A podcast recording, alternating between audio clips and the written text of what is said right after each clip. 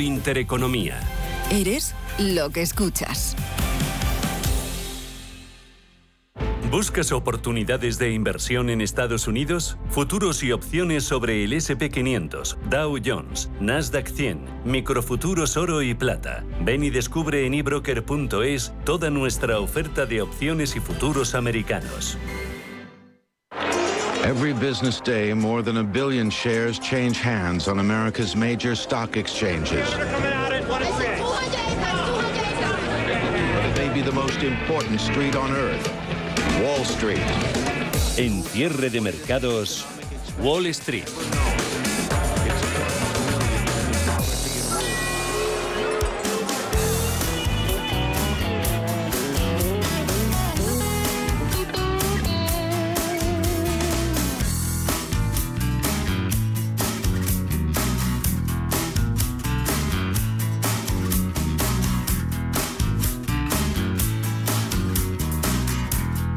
BCE con lo de hoy deja al mercado apostando por una subida de 20 puntos básicos en los tipos de interés en septiembre y sin descartar alguna ya para junio. No repite el agar, ya está la saciedad cuando le preguntan que las subidas son poco probables este año. Difícil ha sido conciliar el comunicado y la declaración inicial muy neutrales a primera vista con la línea dura que ha mostrado la jefa del Eurobanco en el turno de preguntas. En las respuestas, la francesa ha mostrado hoy su cara menos dobis. Paul Mielgo, buenas tardes.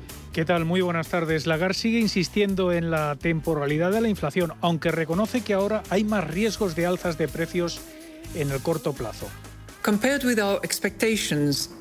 Comparado a nuestras expectativas de diciembre, los riesgos en las previsiones de inflación apuntan al alza, particularmente a corto plazo. Si las presiones en los precios alimentan las subidas de los salarios antes de lo anticipado o la economía retorna más rápidamente a su plena capacidad, la inflación podría ser más elevada. La presidenta del BCE ha dicho en la rueda de prensa que se están acercando cada vez más a su objetivo de inflación, a pesar de conocerse ayer que el IPC de la zona euro subía al 5,1%. Recordemos que el objetivo del BCE es del 2%. Preguntada sobre posibles subidas de tipos de interés, Lagarde ha evitado repetir que sean improbables en 2022, pero las descarta hasta que finalice el programa de compras de bonos. Ha dicho no puede prejuzgar las previsiones que maneja el mercado para la reunión de marzo. También ha dicho que la reunión de junio será especialmente importante para dar su veredicto sobre la inflación. Los mercados monetarios están barajando una subida de tipos de 20 puntos básicos en septiembre frente a la probabilidad anterior de 10 puntos básicos. En el comunicado del BCE todo sigue igual, salvo un pequeño cambio. Se ha retirado la cláusula que estipula que el próximo movimiento en su política monetaria podría producirse en cualquier dirección.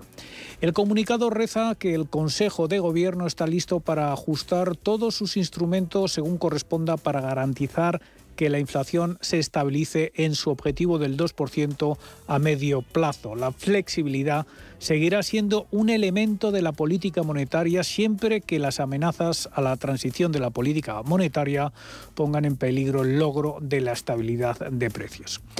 Por otro lado, el Banco de Inglaterra, tal y como se esperaba, sí ha dado una vuelta de tuerca más y ha decidido subir los tipos de interés por segunda vez en un cuarto de punto, hasta el 0,5% en su reunión de hoy. Se trata de la segunda subida consecutiva desde 2004 y cuatro miembros del Comité de Política Monetaria del Banco Central británico han votado además a favor de mayores subidas.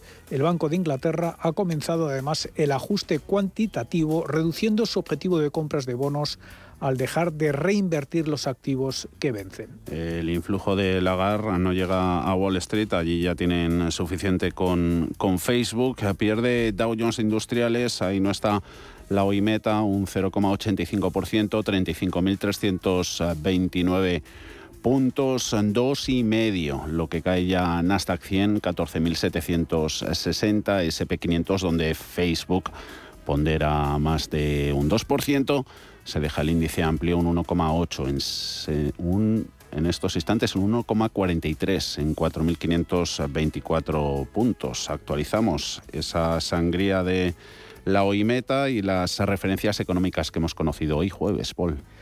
Pues sí, está desplomándose Meta Platforms, ni más ni menos que un 23,78% hasta los 246 dólares. En cuanto a datos macro, eh, hemos conocido el ISM del sector servicios en 59,9, eh, algo más de los 59,5 que se esperaba, pero por debajo de los 62,3 eh, del registro anterior. Los encuestados eh, en el ISM son apocalípticos. Dicen que los costes han aumentado a lo que creen que son niveles insostenibles. La mano de obra disponible es inexistente por lo que eh, han reducido el personal y están asumiendo menos proyectos temporalmente en un intento de reducir los costes. Dicen que no son nada optimistas en este momento. Los pedidos a fábrica caen un 0,4% en diciembre, en línea eh, con lo esperado. En cuanto al paro semanal, las peticiones de subsidios por desempleo prosiguen su descenso. Caen en 23.000 hasta las 238.000 solicitudes. El dato es mejor de lo esperado y parece que los efectos de Omicron sobre el mercado laboral se van disipando. Veremos a ver queda de sí mañana el informe de empleo. Sin duda, el sector tecnológico es hoy protagonista después eh, de presentar el primer estancamiento en la cifra de usuarios en la red social Facebook y dar una guía de ventas decepcionantes. Eh, asistimos a este desplome superior al 20% de meta que se traduce en mm, más de 200.000 millones de dólares de pérdida en valor de mercado. Este jarro de agua fría llega después de que las eh, principales acciones tecnológicas tuvieran un sólido comportamiento en los últimos días con varias eh, compañías de redes sociales cayendo a raíz de los resultados de Meta, a esa recuperación está ahora bajo amenaza. Araceli de Frutos de Alaja Inversiones. BPA ingresos que han sido en línea eh, de 2021, pero mm, para el 2022 eh, decepciona, baja expectativas por ingresos afectados por cadena de suministros y también por eh, la nueva configuración de, Apple que baja eh, la publicidad de sus, de sus anunciantes y, una, y baja la tasa de crecimiento que esperan para el primer trimestre del 2022. Tampoco han convencido los resultados de Spotify, que también se enfrenta a una ralentización del crecimiento. Los inversores tendrán que esperar hasta el cierre de la sesión para saber si Amazon confirma esta tendencia bajista en el Nasdaq. Los analistas prevén que el gigante del comercio electrónico muestre que los márgenes se están reduciendo por la escasez de mano de obra.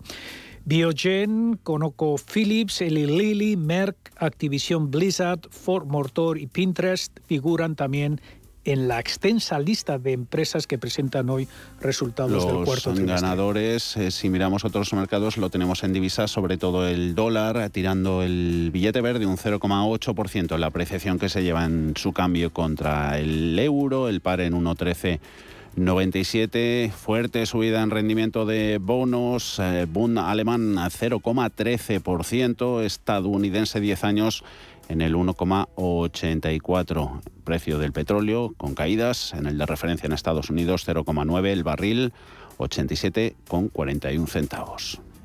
¿Estás buscando un broker para operar en el mercado americano? Ven ahora y descubre en ebroker.es toda nuestra gama de opciones y futuros americanos, con tiempo real gratuito en todos los productos de CME Group, garantías intradía y comisiones muy competitivas.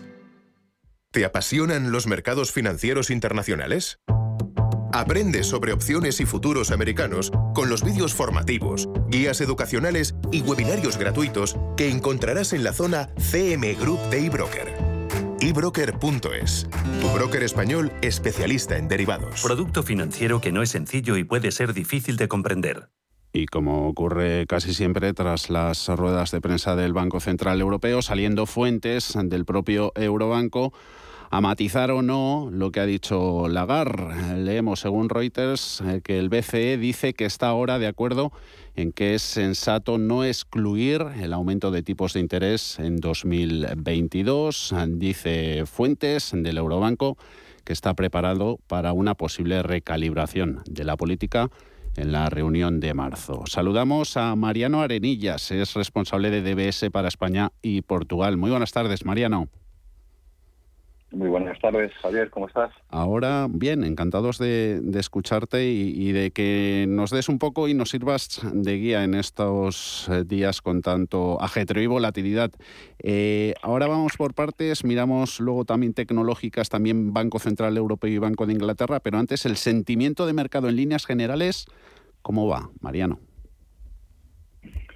Bueno, pues eh, estamos en un momento en el cual vamos a dejar de tener las ayudas que teníamos hasta ahora de los bancos centrales y eso es lo que está generando la mayor parte de las incertidumbres. Luego tenemos temas más coyunturales, como es el tema de Rusia y Ucrania, pero eh, pensamos que lo que más está pesando en la mente de los inversores es la inflación, lógicamente, y la actuación de los bancos centrales. Como mm, estamos viendo que están prácticamente todos los bancos de los países eh, eh, desarrollados, los bancos centrales, alineados en que ahora mismo el movimiento va a ser hacia el alza. lo que estamos intentando valorar las, las gestoras y los inversores es qué velocidad va a llevar. Y eso es lo que está generando la incertidumbre actual. Y esa famosa frase que se habla ahora de cometer un error ¿no? por parte de los bancos centrales. Ese error es nos adelantamos demasiado y somos muy restrictivos ante una situación en la cual la inflación es alta, pero esperemos que tenga que caer desde los niveles del 7% actuales en Estados Unidos y el 5% en Europa. ¿Tenemos que ir más rápido para contener la inflación o este movimiento rápido puede generar que generemos un estancamiento? Ahí hay muchísimas opiniones, eh, como estamos pudiendo ver, y eso se refleja en la volatilidad del mercado. No estamos todos en el mismo lado, mm. como ha ocurrido prácticamente en los últimos dos años, donde sabíamos que el mensaje era política monetaria expansiva, seguir soportando los mercados y de alguna manera contábamos con ese famoso comprador de oro que hay en el mercado, que es eh, los bancos centrales. Y ya se sabe perfectamente que no te puedes poner enfrente de los bancos centrales porque tienen mucho más poder que cualquier inversor eh, institucional. Por lo tanto, para mí el sentimiento es positivo en cuanto a 2022, mm, niveles macro y todavía resultados empresariales eh, creciendo y buenos datos. Sin embargo, ya estamos mirando a 2023, donde ya las ayudas y los déficits fiscales se están eh, disminuyendo. Luego también vemos que eh, van a disminuir los balances los bancos centrales y todo eso pues genera mucho desconfort en el sentido que volvemos a una situación en la cual no contamos con ese apoyo. Por lo tanto, vamos a tener yo creo que varios meses de, incertidumbre, barra dudas y eso eh, eh, se va a traducir en, volatilidades. Mm. ¿Estamos de acuerdo con los movimientos tan fuertes que estamos viendo en la parte tecnológica? Pues eh, Javier, yo te diría que, son movimientos eh, como, como espasmos, son muy, son muy fuertes y muy rápidos, eh, son unos bandazos tremendos y, bueno, no es el momento de tomar decisiones, yo creo, de entrar en mercado. Nosotros en DWS el sector tecnológico a nivel táctico lo tenemos neutral, ¿vale? Pero sí que en la parte nuestra más estrategia, más visión a 12, 24 y 36 meses, el sector tecnológico nos parece necesario, va a seguir estando ahí y va a seguir siendo el, transmisor de dinamismo al resto de sectores. Por lo tanto, eh, quizás sobre reacciones ha habido muchas ganancias. Es cierto que las valoraciones son altas y el sector tecnológico no sufre porque esté endeudado, suban los tipos de interés y su coste financiero sea mayor, ¿no? las tecnológicas eh, están pensando, si sube la inflación, el poder de compra de mis usuarios, mis clientes, va a disminuir porque eh, le cuesta más comer, estudiar y sus eh, actividades habituales y a lo mejor tienen que prescindir de algunos servicios digitales que hasta ahora íbamos viendo o como ha dicho Meta, las empresas van a gastar menos en, publicidad y marketing y, eso, pues lógicamente, les da en su, en su línea de flotación. Por lo tanto, un mercado positivo, constructivo, pero con más dudas que antes. Y, Mariano, ¿cómo mm, ya tocando ese frente tecnológico, llevando a la construcción de la cartera, si las tenemos a las Facebook, a las Google, Apple, cada una de su padre y de su madre, según las presentaciones de resultados y previsiones que han hecho en los últimos días. ¿Cómo, cómo controlar esos bandazos, esa volatilidad que nos están dejando todas ellas en las carteras? Eh, lo mejor sería apostar por eléctricas, telecos, aseguradoras, quizás. Bueno, eh, si claramente en nuestra cartera el sector tecnológico está eh, muy expandido o es muy superior a la posición que podían tener hace tres años y luego pues, habría que reducir. Luego hay que tener en cuenta que si somos inversores en los cuales no hemos tocado las, las, las, eh, los pesos en las carteras, no hemos hecho un rebalanceo, todo ese incremento tan fuerte que ha habido en el sector tecnológico ha hecho que el peso de la tecnología sea muy superior a cualquier otro sector, solamente por la revalorización que ha tenido en los últimos trimestres. Entonces, sí que parece razonable el hacer un reequilibrio de cuánta exposición tenemos al sector tecnológico y luego cuánto puede un inversor aguantar esos bandazos, porque la peor decisión que pueda haber es salirse del mercado en el momento en el que las acciones están cayendo. Mm. Eh, ¿Por qué razón? ¿Por qué razón? Porque estás realizando una pérdida de un sector en el cual eh, si los bancos centrales eh, mm, ralentizan su salida de esta política acomodaticia, volveríamos a ver una, fuerte recuperación. Por lo tanto, eh, rebalancear la cartera, poner un peso quizás más bajo en el sector tecnológico y sobre todo llegar a un nivel en el cual sepamos que si el sector corrige otro tanto como el que hemos visto hasta ahora, esa, esa caída me va a echar de invertir o no. Entonces, tienes que tener ese peso que te acomode a posibles bandazos. Ahora, efectivamente, otra manera es seguir manteniendo tu mismo nivel, nivel de exposición a renta variable, a acciones, pero cambiar un poco mm. eh, eh, mm. de sector. Mm. Entonces, has mencionado efectivamente sectores más defensivos, Javier, que yo creo que son, son buena idea, ¿vale? O sectores cíclicos. Ahora mismo estamos viendo que... Dime. No, no, adelante, adelante, ahora te pregunto. ahora mismo estamos viendo, ¿vale? Que, fíjate que el, el, los valores cíclicos, los sectores cíclicos, como puede ser pues, el sector financiero, eh, puede ser también perfectamente el consumo discrecional, puede ser también el segmento industrial, eh, eh, no está avanzando tanto como pensábamos y lo que mm. sí que lo está haciendo son los eh, eh, eh, sectores más defensivos, mm. ¿vale? Estamos viendo pues como sanidad, farma lo está haciendo bien, consumo estable también lo está haciendo bien. ¿Qué quiero decir con esto? Que realmente el mercado no ve que estemos en un nuevo ciclo de crecimiento con total solidez, sino que está viendo que 2022 lo vamos a hacer muy bien y vamos a aguantar muy bien, pero hay dudas sobre el año 2023, mm, ¿no? Mm. Entonces, si ese crecimiento o ese cambio de ciclo, esa eh, continuidad de ver mm, cifras de crecimiento por encima del 2% en la eurozona, no se espera para los próximos años, realmente no estamos en un nuevo ciclo. Entonces, para poder compensar la cartera, te tienes que ir a sectores más defensivos, mm. ¿no? Como puede ser la, las infraestructuras o la alta rentabilidad por dividendo. Y mencionabas, eh, Mariano, financiero. Eh, estamos teniendo estos días anuncios de, de mejora de dividendos, planes de recompras de acciones propias por parte de, bancos eh, están siendo muy atrevidos en este frente en lugar de, mm, no sé, apostar por el crecimiento orgánico?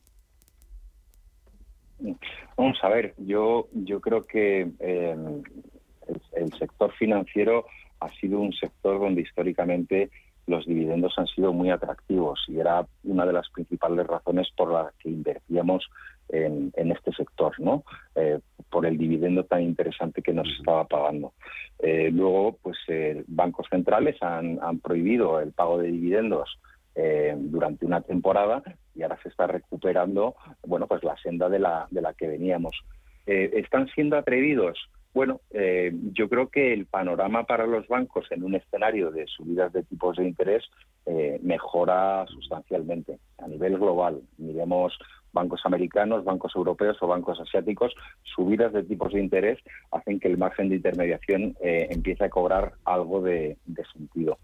Es cierto también que una subida muy acelerada de los tipos de interés puede generar eh, un incremento de la mora, pero los bancos ya realmente yo creo que están muy correctamente capitalizados, están eh, razonablemente bien preparados para un potencial incremento de la mora. Hemos visto ya en los resultados de los bancos que están desdotando eh, ante impagos. Por lo tanto, yo creo que, el sector financiero eh, sí que es atractivo a nivel geográfico.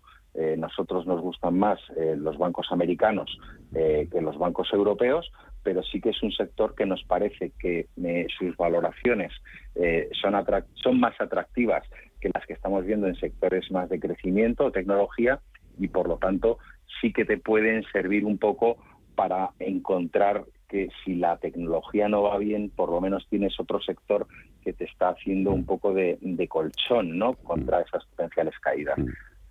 Un placer, como siempre, escucharte, Mariano Arenillas, responsable de DWS para España y Portugal. Hasta la próxima, Mariano, gracias. Un abrazo fuerte, gracias.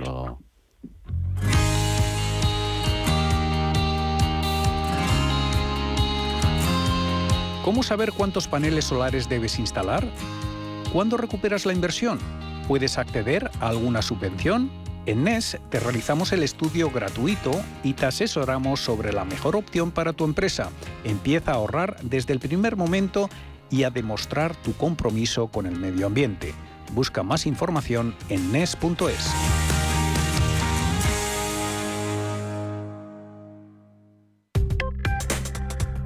Crónica de criptodivisas.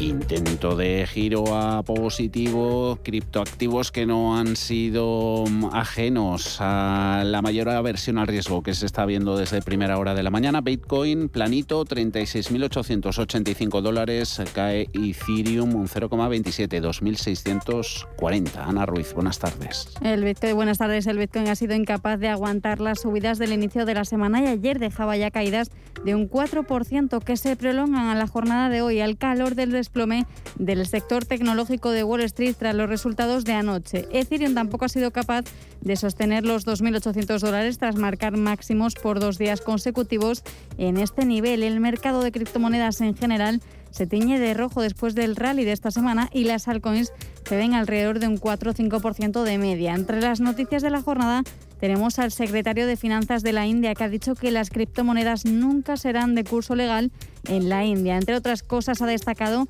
que las criptos no cuentan con el respaldo del gobierno. Sin embargo, el primer ministro podría pedir a los líderes del G20 en la reunión de finales de año un esfuerzo conjunto para regular los activos digitales. Y el principal regulador financiero de Sudáfrica, la FSCA, ha advertido a los ciudadanos sobre el uso de los intercambiadores de criptomonedas FTX y Bybit. Por último, el editor de cómics basados en NFTs, Pixelbolt, ha recaudado 100 millones de dólares, mientras que unos hackers han robado más de 300 millones de dólares de la red World Home.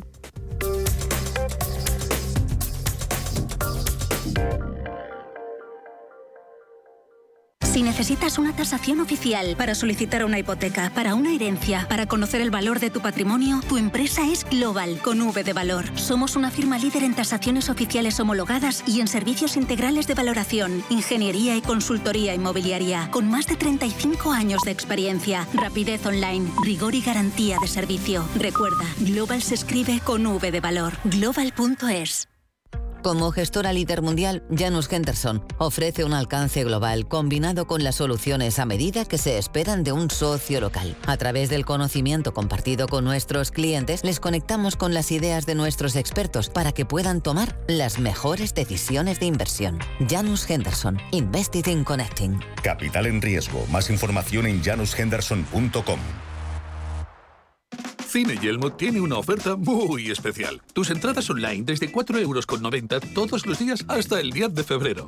Apunta el código. Allá va 902 11 98 64 705. ¿No lo has cogido? No pasa nada. Entra en yelmocines.es y consulta para poder aprovecharte de tus entradas online. Más información en yelmocines.es. Si caminas solo, irás más rápido. Si caminas acompañado, llegarás más lejos. Luna Sevilla es su asesor patrimonial de referencia. Prestando nuestros servicios como agentes de Caser Asesores Financieros, somos una empresa con amplia experiencia profesional y una clara apuesta por la formación de calidad, la información transparente y objetiva y por el asesoramiento financiero personalizado y continuado. Si desea más información, visite lunasevilla.es o llámenos al 91 762 3442.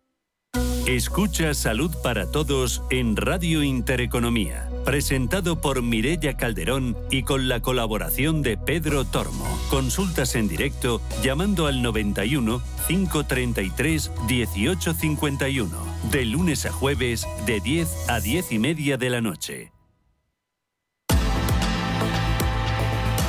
Cierre de mercados. Javier García Viviani.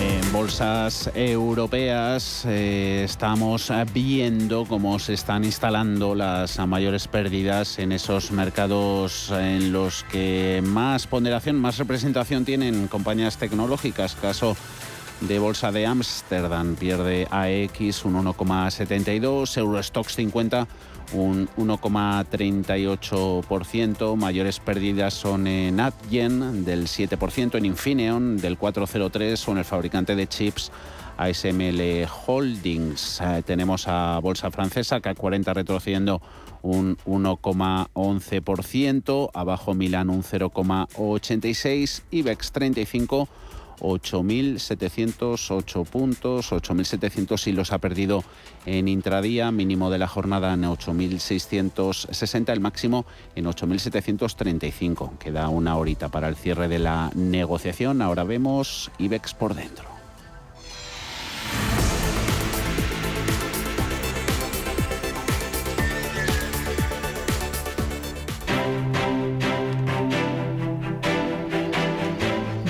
ACS patrocina este espacio. Sabadell, casi un 5%, 77 céntimos. Eh, completan la nómina de principales valores que avanzan, sobre todo valores eh, financieros. CaixaBank un 4,6, Santander un 4%, Bankinter un 2,72, BBVA que ha presentado hoy resultados, eh, le tenemos con pérdidas del 2,15 en los 5 euros con 69, entre los más penalizados en la jornada de este jueves. En positivo se ve también alguna, las dos acereras, Acerinox ganando un 1,8, ArcelorMittal un 0,32, Telefónica hoy en positivo, 4 euros con 19 más 1,18%. Lo que más cae, laboratorios, farmacéuticos, Robi, Almiral, con pérdidas que superan el 2%, Solaria Fluidra, ambas con descensos que bordean el 3%. Nos fijamos en una cargada agenda corporativa, miramos también recomendaciones, Ana. Sí, tenemos al BBVA que, como decías, reacciona este jueves a sus cuentas con recogida de beneficios, a pesar de que los analistas destacan que los resultados baten ampliamente las expectativas en el cuarto trimestre gracias a la actividad comercial y el descenso en provisiones Araceli de frutos de su EAFI homónima veo que es un poco en línea de lo publicado con el resto del sector bancario, es decir, pues eh, igual que publicó ayer un poco eh, Santander o, Sabadell, no, en línea de las menores, las menores provisiones y mejores ingresos, pues llevan a estos buenos resultados, eh, en este caso un 8% por encima del consenso. hay que destacar también pues, la evolución de capital, también es, sólida esta evolución de capital y bueno, pues la política que están teniendo pues a la, a la hora de publicar resultados todos estos bancos que es de recompra de acciones y de incremento de dividendo, ¿no? Ha anunciado un beneficio de 1.341 millones en el cuarto trimestre del año, el triple que en 2020, y pagará el mayor dividendo en efectivo en una década. Ha anunciado además un cupón de 0,23 euros adicional y otro tramo de recompra de acciones por 2.000 millones. Escuchamos a Carlos Torres. Mirando hacia adelante, las perspectivas son muy positivas. Gracias a este equipo, a nuestra gran fortaleza financiera y a los ambiciosos objetivos que nos hemos marcado, seguiremos creciendo y apoyando a las familias y empresas en la fase de recuperación. Grupo Unicaja Banco, por su parte, ha registrado en el ejercicio 2021 un beneficio neto en base normalizada de 137 millones de euros, un 47% más anual, incluido el Liberbank y otros costes. El beneficio neto ha alcanzado los 1.113 millones de euros. Y Siemens Gamesa ha anunciado unas pérdidas de 403 millones de euros en el primer trimestre de su ejercicio fiscal 2022. Por último, hace unos días hablábamos en cierre de mercados con José María Hutz, director financiero de Atris al estar cotizados en el M Growth nos ha facilitado mucho lo que es la adquisición o integración de otras compañías. Ahora la empresa acaba de anunciar que saltará al mercado continuo el próximo lunes.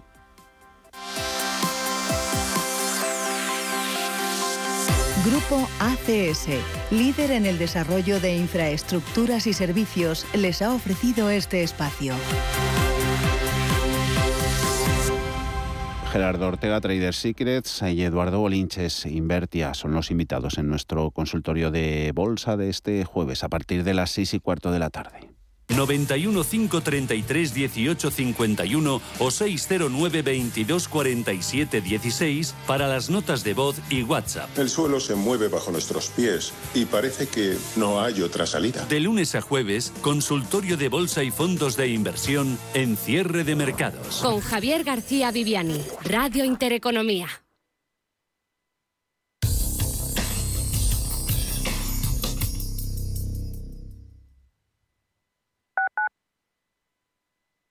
¿Eres una empresa o un particular con interés en la inversión en criptodivisas? CoinMotion es la primera compañía europea registrada oficialmente como proveedor de servicios de criptomonedas y con licencia de medios de pago. CoinMotion ofrece cuentas remuneradas, facilita soluciones de custodia segura de criptomonedas y servicios exclusivos para clientes de banca privada. Conócenos en coinmotion.com. Invertir en criptomonedas requiere un mínimo de formación para evitar riesgos.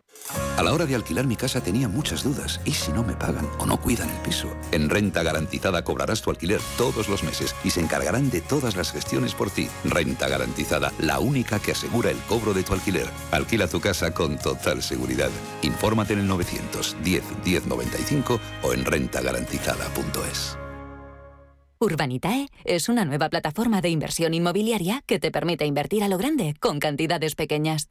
Uniendo a muchos inversores, logramos juntar el capital suficiente para aprovechar las mejores oportunidades del sector. Olvídate de complicaciones. Con Urbanitae ya puedes invertir en el sector inmobiliario como lo hacen los profesionales. ¿Aún no conoces Cuore Premium? Cuore Premium son perlas de omega 3 con un 92% de concentración, de fácil ingesta y sin reflujo. Cuore Premium triple concentración contiene los tres ácidos grasos esenciales, DHA, EPA y DPA, que te ayudan a mantener el funcionamiento del cerebro, la visión y el corazón en condiciones normales. Cuore Premium de Laboratorios Anroch, porque tú eres lo primero. Si tu pasión es la caza, sueñas con el sonido del río mientras lanzas tu caña o simplemente disfrutas del campo y la naturaleza, este es tu programa. Caza, pesca y naturaleza. Todos los sábados y domingos de 7 a 8 de la mañana en Radio Intereconomía. Coordina Marcos Ruiz.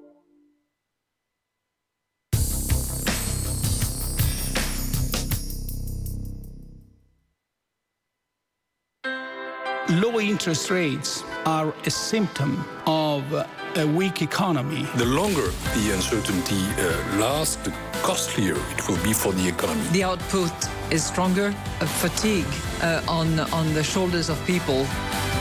Expansión y ciclo. Cierre de mercados.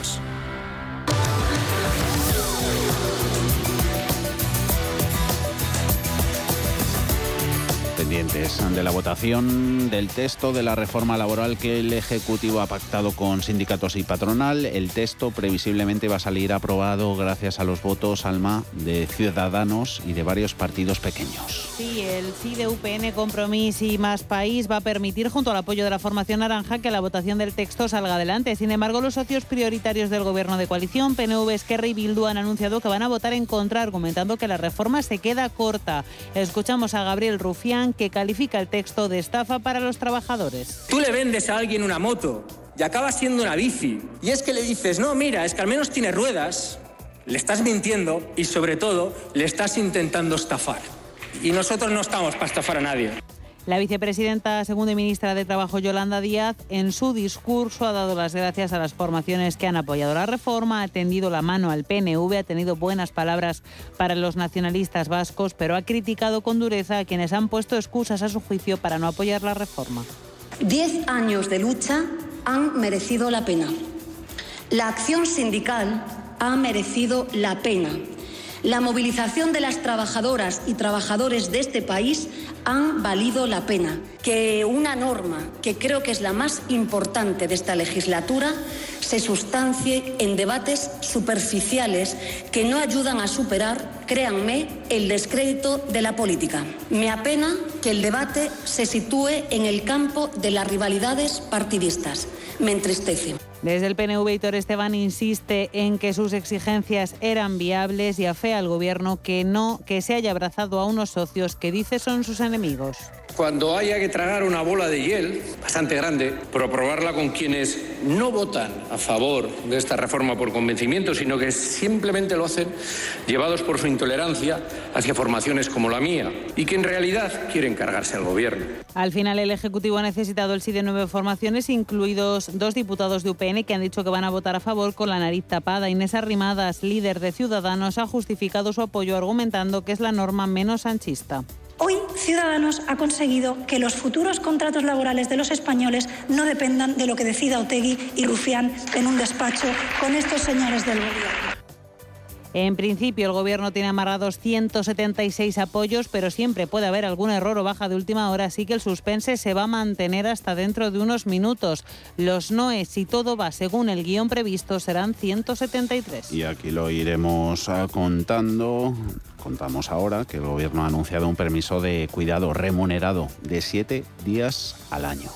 Sí, la ministra de Derechos Sociales y Agenda 2031, Belarra, ha planteado la necesidad de incluir en la futura ley de familias un permiso por cuidado remunerado de al menos siete días. Un permiso que te permita quedarte en casa cuidando de tus hijos cuando han pasado una mala noche vomitando o tienen un poco de fiebre, que puedas pedir el día para llevar a tus padres al médico o que puedas estar con tu pareja si ésta está enferma. Y precios de la gasolina que baten su récord histórico en España alcanzan los 1,54 euros el litro, supera el euro con 60 en más de 3.000 estaciones de servicio de España. Detrás de esta escalada, el precio del crudo, el petróleo, que aumenta la demanda. Lo sabemos, pero los países productores no aumentan la producción al mismo ritmo. No parece además que a corto plazo la situación vaya a cambiar. Con el precio del petróleo en máximos, el conflicto en Ucrania y la oferta de la OPEP van a ser claves. Victoria Torres, Singular Bank. Por un lado, eh, va a depender de ese equilibrio entre oferta y demanda. Si la OPEP decide que quiere incrementar el número de barriles eh, a disposición de los consumidores, también si se liberan reservas por parte de otros eh, países, esto podría aliviar las tensiones en el precio. Y luego, evidentemente, las tensiones geopolíticas también influyen. Aunque haya diferencias entre unas zonas de España y otras, en Canarias, Ceuta y Melilla, por ejemplo, está la gasolina 30 céntimos más barata por sus tipos impositivos diferentes. A nivel global, la subida de la gasolina ha sido del 25% en el último año, el 28% en el caso del diésel, su precio 1,42 céntimos el litro, cada vez más cerca del 1,44 máximos desde septiembre de 2012. En Intereconomía, la tertulia de cierre de mercados. CaixaBank patrocina este espacio.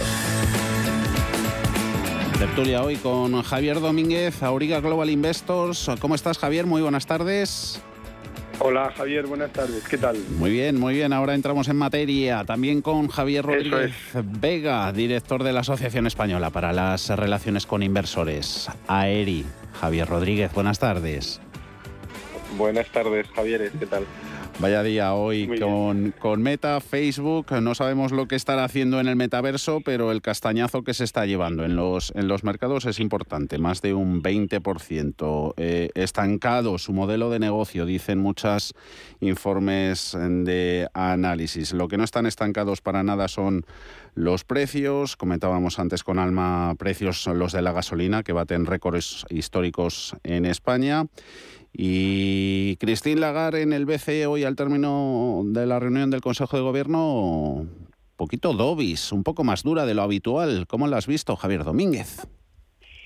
Eh, pues, hombre, la verdad es que a diferencia del resto de los bancos centrales, no suben los tipos de interés, mm, porque hemos visto que la Fed es inminente que en su subida, hemos visto también el Banco de Inglaterra que ha subido ya por segunda vez a 0,50 eh, la libra, mm, y sin embargo, vamos a ver, yo mi interpretación de lo no es así la del mercado, pero mi interpretación es que ha sido bastante conservadora dentro de que efectivamente, bueno, porque tiene que combinar sus dos elementos, que es está cargadísima de deuda y sabe que los países de la zona euro estamos cargadísimos de deuda y que por tanto necesitamos que los tipos de interés se sigan manteniendo abajo.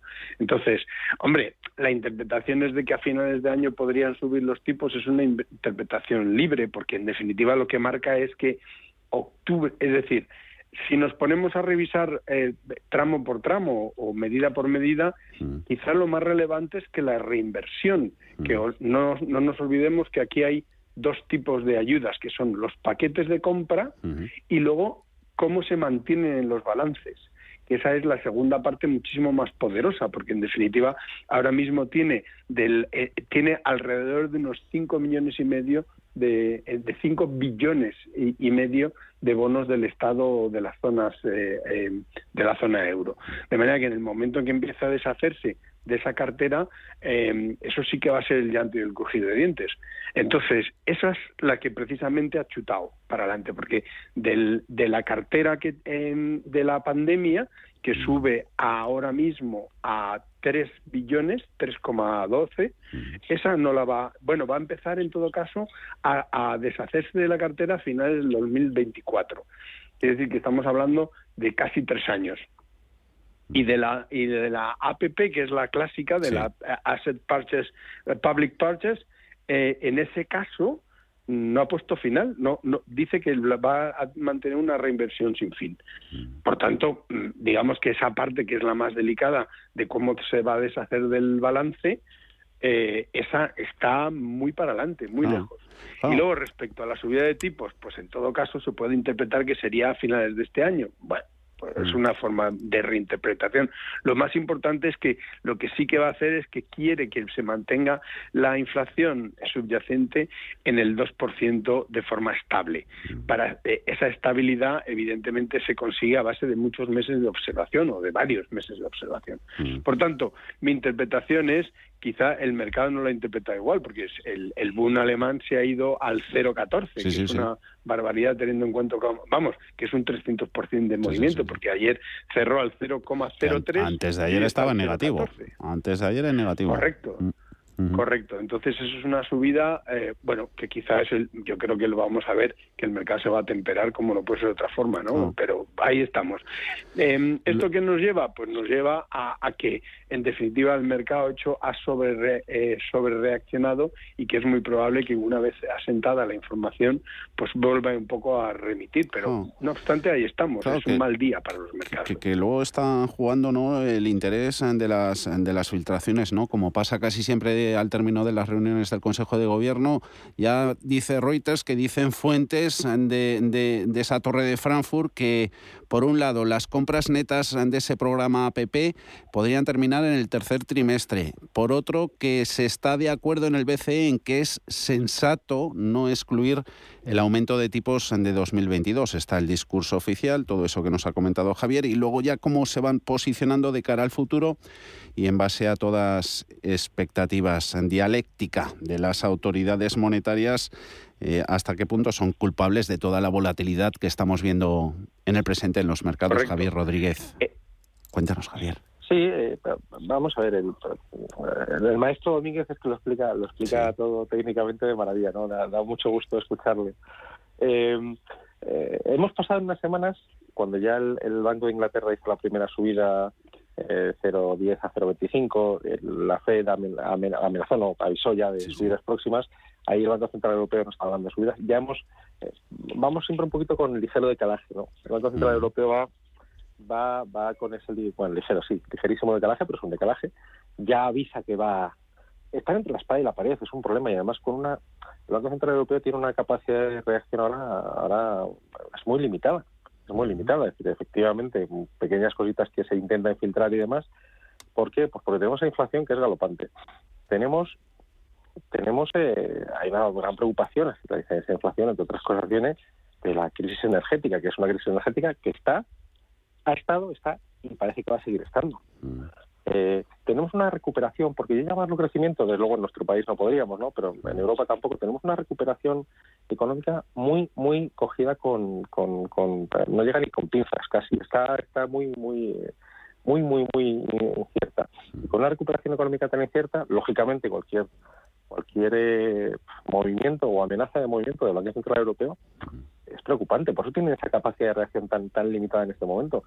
Eh, si estuviésemos creciendo alegremente, bueno, pues podría ser otra situación. No estamos creciendo, pues que tenemos una inflación salvaje.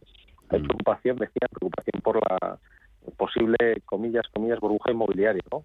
En Europa también. Entonces, claro, eh, tocamos los tipos, parece que arreglamos, pero a ver si vamos a destrozar la posibilidad de recuperación, mm. con lo cual es una situación, eso, con muy poquita capacidad de, de actuación, muy limitada, pero que desde luego van a tener que tomar tomar medidas.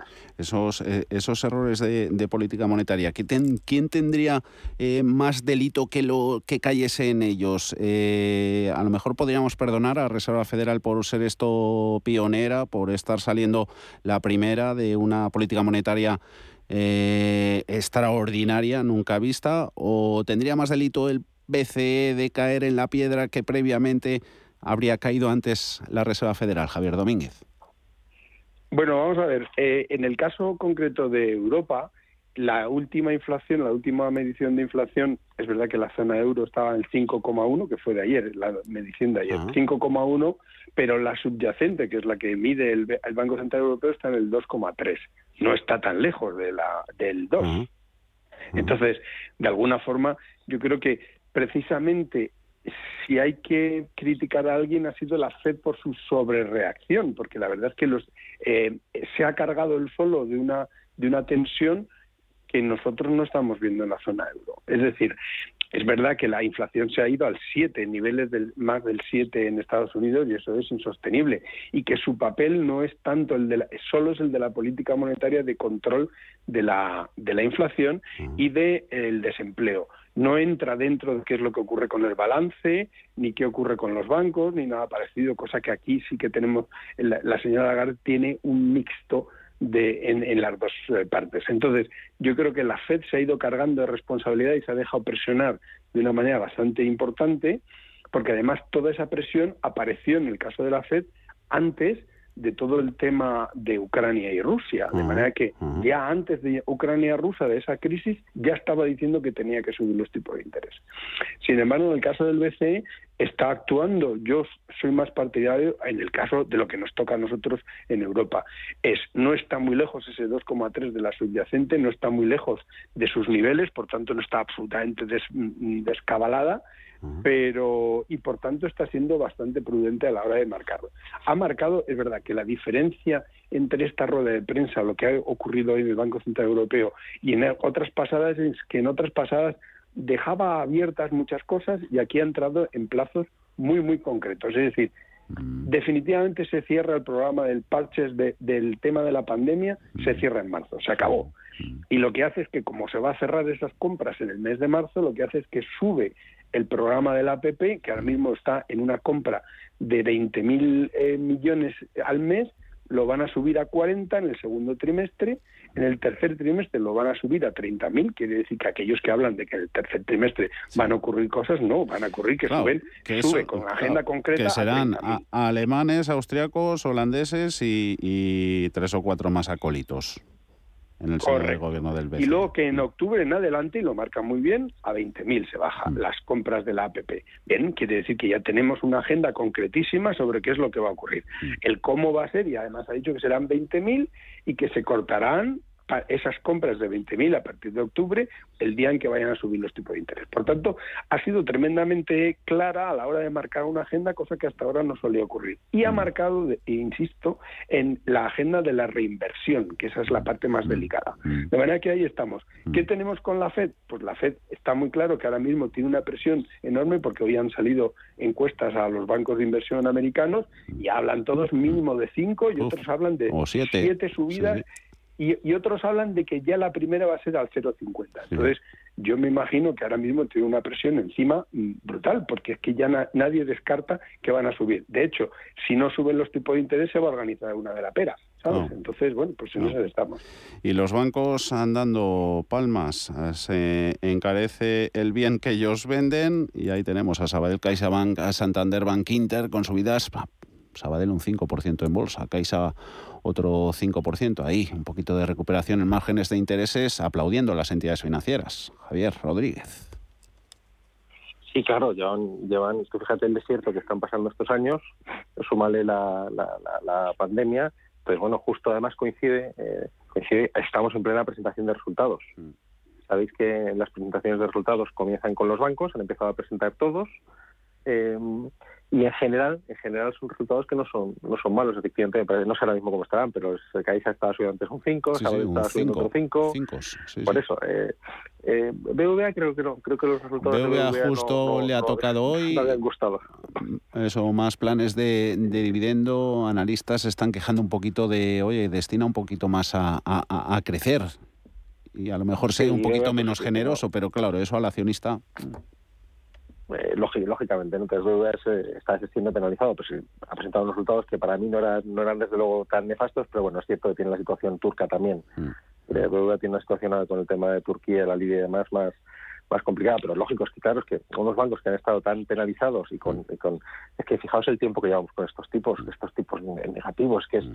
es que están contra contra intuitivo y contra todo mm. ¿eh? en, en, su mente y en la mente de la, de la gente, ¿no? Con lo cual, bueno, pues es lógico que cuando empiezan a ver eh, esas posibilidades de que mejoren los márgenes y demás, y encima sacando los resultados buenos que lo están sacando, los resultados de estos días han empezado la semana pasada son, son buenos, pues es lógico que, el mercado también, eh, aunque sea sobre reacción, porque el mercado reaccione. Mm. También está muy sobrepenalizado, yo creo. Pues no esperaremos a, la primera subida de tipos en la zona del euro para volver a hablar con vosotros. Será muchísimo antes. Javier Domínguez Auriga, Global Investors, Javier Rodríguez Vega, Asociación Española para las Relaciones con Inversores. Muchísimas gracias a ambos. Un abrazo.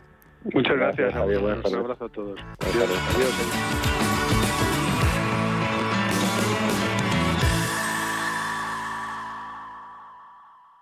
CaixaBank ha patrocinado este espacio. CaixaBank lanza My Home. Por primera vez puedes tener todo lo que tu hogar necesita en un mismo lugar. Y hasta el 1 de abril de 2022, llévate una tarjeta regalo de hasta 500 euros. 50 euros por cada nuevo producto contratado de los incluidos en la promoción. Por fin en tu casa. Por fin, My Home. Infórmate en caixabank.es. ¿Buscas hipoteca y aún no has dado con la tecla? Descubre la hipoteca online del Santander. Digital desde el principio y con un gestor personal que te acompañe y resuelve tus dudas hasta el final. Para que puedas desde donde quieras y cuando quieras. Con información del estado de tu solicitud en todo momento. Compara, elige, encuentra. Simula tu cuota y compruébalo tú mismo en bancosantander.es. Si mantienes la cabeza en su sitio, cuando a tu alrededor todos la pierden, si crees en ti mismo cuando otros dudan, el mundo del trading es tuyo. Trading 24 horas, un sinfín de oportunidades. Cuando ves la oportunidad, IG. Todas las operaciones conllevan riesgo. 76% de las cuentas de inversores minoristas pierden dinero en la negociación de CFD con este proveedor. Debe considerar si comprende el funcionamiento de los CFD y si puede permitirse asumir un riesgo elevado de perder su dinero.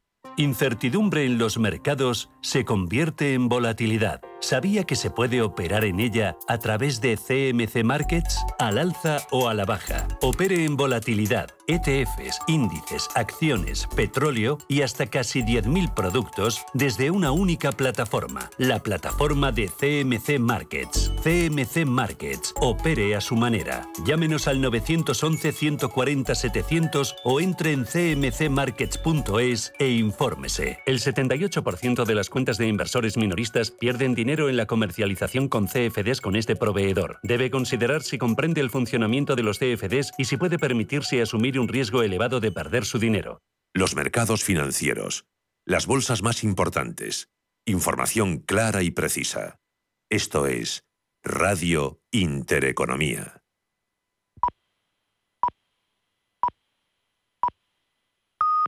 Son las 5 de la tarde.